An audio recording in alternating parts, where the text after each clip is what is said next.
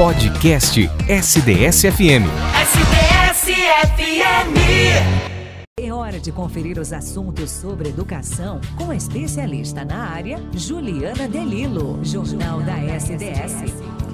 Já estamos em contato com nossa colunista, especialista, mestra em educação, Juliana Delilo. Muito bom dia, Ju. Bem-vinda mais uma vez ao Jornal da SDS. Antes da gente começar a abordar o nosso assunto de hoje, que eu já até trouxe no início do jornal, sobre a questão do Setembro Amarelo, tem alguma crítica a fazer diante desse pronunciamento aí? Enfim, até aproveitando essa crítica né, feita nessa reportagem, e você já meio que às vésperas do início desse novo molde da educação em nosso país, né, Ju? Muito bom dia.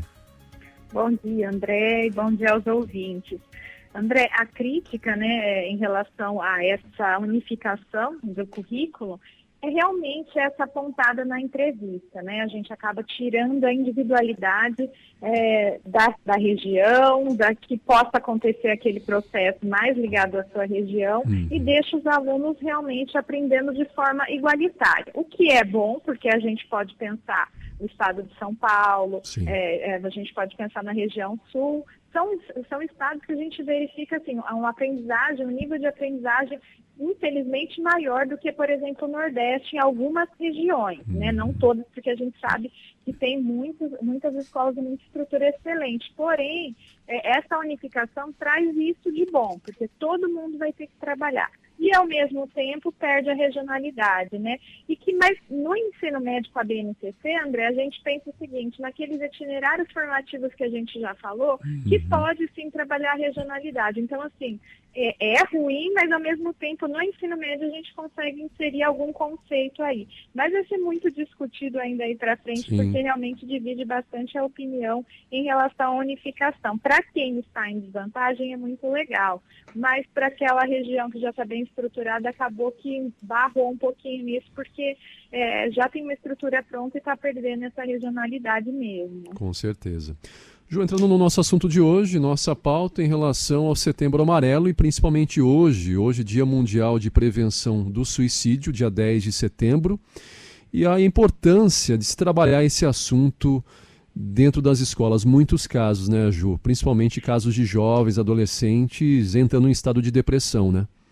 Isso, André. É difícil a gente desvincular o assunto, né, suicídio, à depressão, porque É. normalmente o quadro depressivo, depressivo que pode levar ao suicídio, né? Então, é, principalmente pós-pandemia, os casos de crianças que não se via com tanta frequência estão aumentando, crianças que estão depressivas, né? Então, a função da escola é exatamente ajudar a família a identificar alguns pontos que possam estar acontecendo, né? Então, é muito importante que todas as escolas trabalhem é, o que é o Setembro Amarelo. As crianças não sabem nomear sentimentos, né? Não é, É. como a gente que fala assim, ah, hoje eu estou angustiado, hoje eu estou ansioso. Então, a escola tem esse papel de auxiliar naquele momento que a criança vem e fala, ah, eu estou com um aperto no peito, eu não estou conseguindo respirar, minhas mãos estão frias.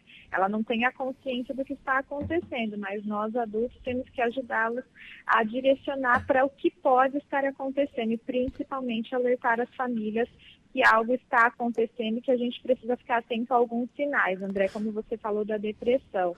né? Então, o primeiro sinal que a gente precisa ficar atento são as mudanças rápidas no comportamento, né, tanto na família quanto na escola, o desinteresse por atividades que antes as crianças adoravam, a criança adorava sair correndo, adorava Sim. brincar, e agora ela não quer mais. Aquela tristezinha profunda que você percebe que a criança não se sente mais estimulada, irritabilidade e choro frequente também não é normal. É, rejeição e medo que a criança também pode sentir, né? E mudanças no padrão de sono. Os pais aí, você tem criança pequena, sabe, Sim. mudou o sono, alguma coisa não está legal. Então, são pontos que precisam, tanto a família quanto a escola, estar atentos para a gente poder pensar se está acontecendo algo, se é pontual ou se é algo que está vindo, para a gente ficar atento e poder ajudar as crianças. E é o que exige até muito mais os profissionais da educação, você que atua dentro da escola, né, no ambiente escolar, onde o professor deve enxergar o aluno como um ser humano, não apenas como um aluno que está ali em busca de conhecimento, né, conhecimentos é, pedagógicos, enfim, mas também é um ser humano que traz a sua bagagem, né, os problemas que ele enfrenta também é, extra sala de aula, então tem que enxergar o aluno por completo, né, Ju? Isso, André. É, o papel do professor, a gente já discutiu isso diversas uhum. vezes aqui, ele não se limita ao pedagógico, né? O Sim. professor, em hipótese alguma, pode pensar, olha, eu dei a minha matéria, eu passei o meu conteúdo e o aluno aprendeu, né? Como a gente também já falou aqui, a escola tem que ser o um local seguro, inclusive com os olhos atentos dos professores, né? Uhum. Percebeu alguma situação, é o primeiro momento, procurar a gestão, a coordenação, a direção da escola, é, para que juntos com a família a gente possa identificar alguma situação que pode estar acontecendo, né? E a depressão da criança, ela às vezes acontece porque a criança está sofrendo alguma violência física ou emocional, ou está sentindo falta de atenção dos pais, porque tem um irmãozinho, ou porque está acontecendo alguma situação que a gente pensa que não, mas as crianças estão aí é, sentindo tudo e absorvendo tudo. Algum trauma também que possa ter acontecido, a criança sofreu um trauma recente, não está conseguindo lidar com isso. Então, por isso que às vezes em casa os pais acabam não percebendo, até pela rotina corrida e às vezes o professor ali na sala de aula é o primeiro a perceber e por isso a importância de trabalhar isso dentro da escola. Ju, e ainda é um tabu esse assunto, né? Principalmente para os pais. Muitos até acabam falando, ah, é frescura, ele tá. É, chora, diz que tá triste, e não levam isso a sério no dia a dia em casa, né?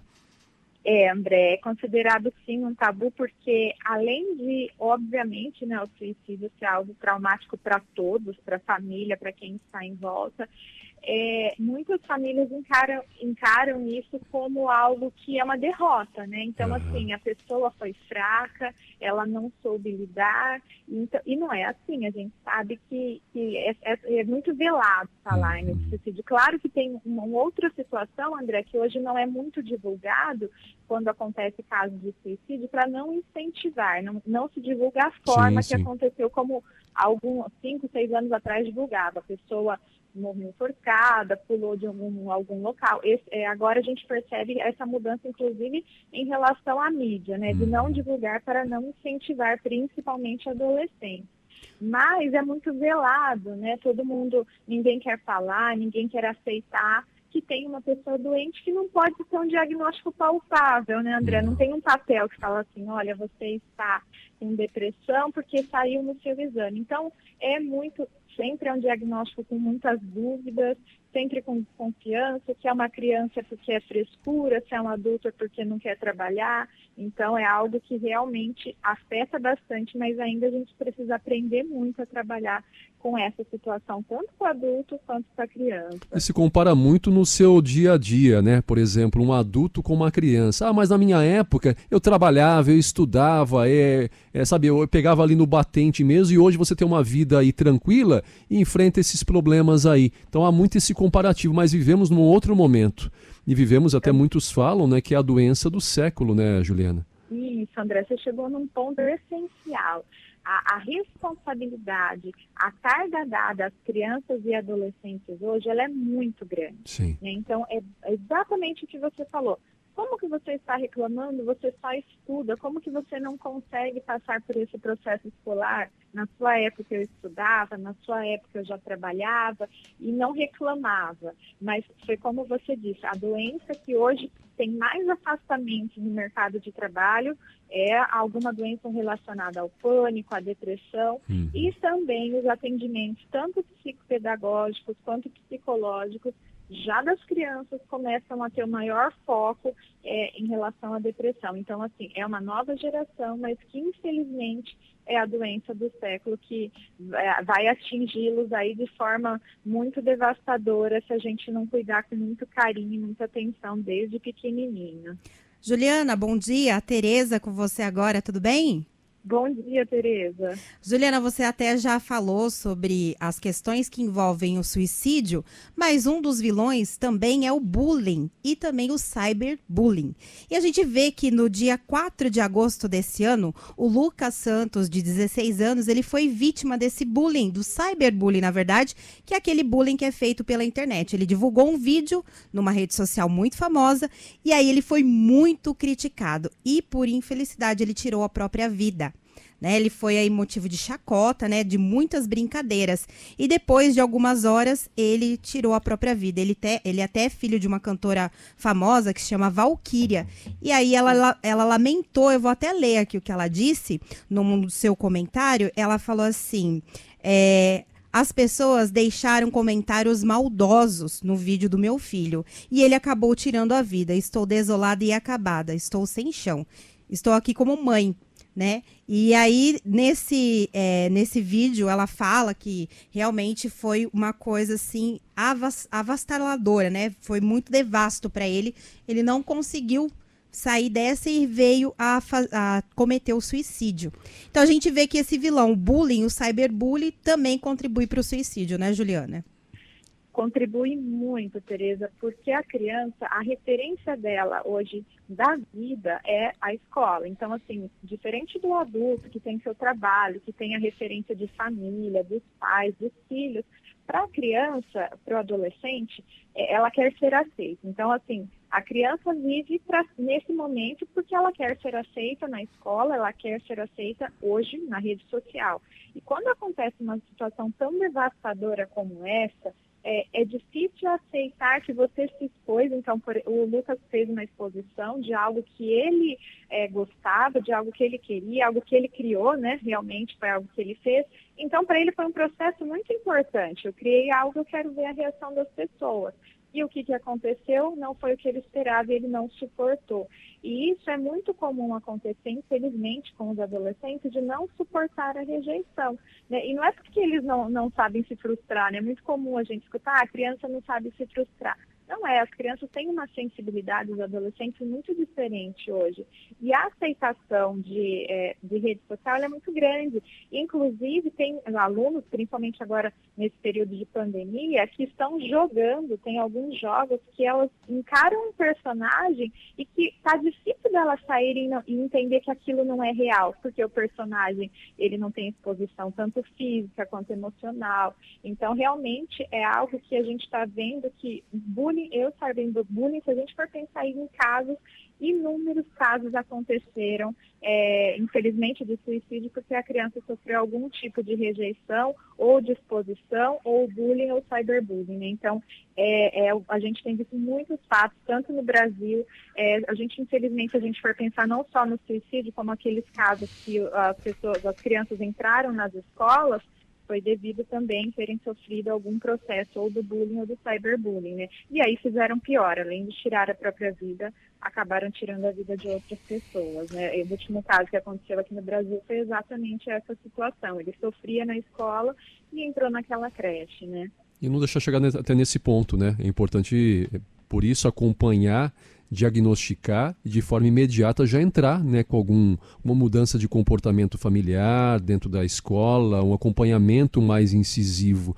Para a gente poder fechar, Ju, e deixar as dicas, que ações podem ser feitas né, por parte das escolas, educadores e principalmente trazendo isso, tem que ser, acho que um trabalho é, conjunto, né, trazendo isso também para as famílias, né, junto com os pais.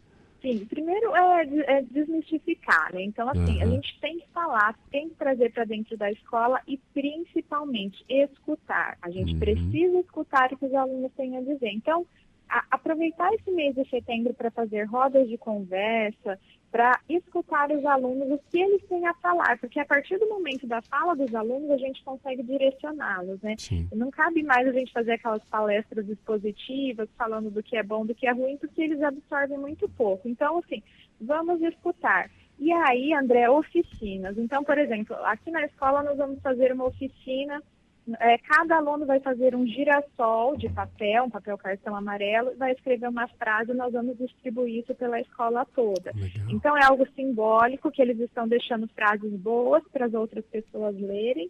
Ano passado nós fizemos com post-it. Então, assim, é preciso ter uma ação que envolva toda a comunidade escolar. Então, o pai vai saber que a gente está trabalhando, nós vamos fazer divulgações na rede social e os alunos, literalmente, ali, mão na massa, vão, vão trabalhar. E aí, acima de tudo, vamos escutá-los, né? Que aí Legal. é um grande passo já, é escutá-los, porque pode ser que aquele dia ele está precisando falar e a gente deu essa abertura para que ele consiga é, colocar para fora tudo que está angustiando, tudo que está causando algum desconforto que possa levar, infelizmente, a, a ao final aí que a gente falou, que é o suicídio. Eu acho importante ressaltar nessa fala sua, né, e que falta muito nas famílias também, fica até aqui um puxão de orelha para os pais e responsáveis, eu enquanto pai digo isso também, falta a gente dar espaço para que esses jovens possam expor seus sentimentos, né, possam falar em casa, né, das suas ansiedades. Porque nessa correria do dia a dia, a gente, ah, depois eu te ouço, ah, depois você me fala. E a gente acha que o jovem está muito conectado, ele já fala demais, já é, expõe demais isso nas redes sociais e não é a mesma coisa. Né, de você ter isso também dentro da sua casa, de você criar essa proximidade com o seu filho, né, com quem você cuida, né, nessa liberdade de fala e nesses momentos de sentar em roda que você falou, vai ser feito isso na escola, mas sentar em roda também isso no- nos momentos de almoço, de jantar, nos encontros de família, porque hoje no almoço ou no jantar é cada um para um lado, na frente da No TV, celular. no celular ou no celular, nem olha olho no olho mais, né? A gente vê isso em restaurantes, né? Então acho que faltam esses momentos também para as famílias, né? De você sentar na mesa, não, é momento de a gente conversar, de a gente colocar na mesa, no momento de almoço, de janta, né? O nosso dia a dia. Como que foi o seu dia a dia na escola? Né? O que, que você fez lá? O que, que a tia falou para você? Sabe, é isso. E deixar esse jovem falar. Acho que falta para esses jovens esses momentos de, de realmente expor né, esses seus sentimentos, criando uma proximidade. Como cria proximidade? Você proporcionando e o jovem entendendo que ele tem essa liberdade com você, pai, com você, mãe. Então acho que falta isso, Isso. também para as nossas famílias, né, Ju? André, e vou no puxão de orelha um pouquinho mais profundo ainda. É. É. muito cômodo e muito fácil os pais falarem assim, ah, eu tento, ele se tranca no quarto. Uhum. Tudo bem. Quantas vezes você tentou? Tentei hoje, amanhã, depois de amanhã, eu cansei. Um adolescente, uma criança que começa a se fechar dessa forma, ela precisa de ajuda. Sim. E o adulto, ele tem que insi- insistir e tentar escutar. Se ele não tiver tendo acesso, procure um tio, Sim. alguém que é mais próximo, olha, tô sentindo uma diferença, ou até mesmo ajuda psicológica. Sim. Se não pode, é o que eu escuto muito, essa desistência. Ah, mas também ele se tranca, o que, que eu vou fazer? Tem muito a ser feito, é Com todo certeza. dia, como você falou. Senta aqui hoje, hoje eu não quero, senta aqui amanhã, senta depois. É, é, não dá para desistir, não dá, Não, porque de depois que alguma. acontecer, a gente não pode falar, ah, eu poderia, eu queria. É Exatamente. aquele momento e a gente tem que fazer o máximo que a gente puder para que a criança sinta-se segura, aliás, né, no seu ambiente de, é, de casa, que Sim. tem que ter a segurança para a criança Com né, e para o certeza. adolescente. E muitos encontram isso apenas na escola, né? Que é lamentavelmente, Isso. né? Ou num professor, né? Se identifica com o professor porque não tem isso em casa, né? Isso. E André, só por fim, tem um número que é comum aí do Brasil, que é 188. Tem Legal. alguns números que são residenciais, tem o número da res- residencial da cidade, Uhum. mas a maioria 188 que é o CVV, né? É, tanto para os pais também que às vezes têm essa dificuldade, querem falar, eu acho que o Centro de Valorização à Vida, não só agora em setembro, Sim. né, que as campanhas estão maiores, mas é, o ano todo, né? Então é uma ajuda para quem às vezes não tem tempo, não tem como procurar uma ajuda psicológica, é um ouvidinho ali para te escutar, para que você consiga desabafar algo que possa estar passando aí, tanto para adultos quanto para adolescentes que sabem ali pegar o telefone e ligar sozinhos. Com né? certeza. Ju, obrigado mais uma vez, viu? Semana que vem de volta com mais um assunto aí no nosso quadro Educação. Boa sexta e bom final de semana também. Obrigada, André, e bom dia a todos os ouvintes. Obrigado, até mais. Você está ouvindo Jornal da SDS. SDS 8h43, rapidinho aqui intervalo, a gente volta para falar de economia e falar também de política, dessa mudança de postura do presidente. Ontem uma carta aberta à nação, redigida, né, feita com colaboração do ex-presidente Michel Temer e também trazendo atualização para você em relação à situação dos caminhoneiros, né, os bloqueios que tivemos né, desde quarta e como que está a nossa região, o nosso país em relação a esse assunto. A gente volta já.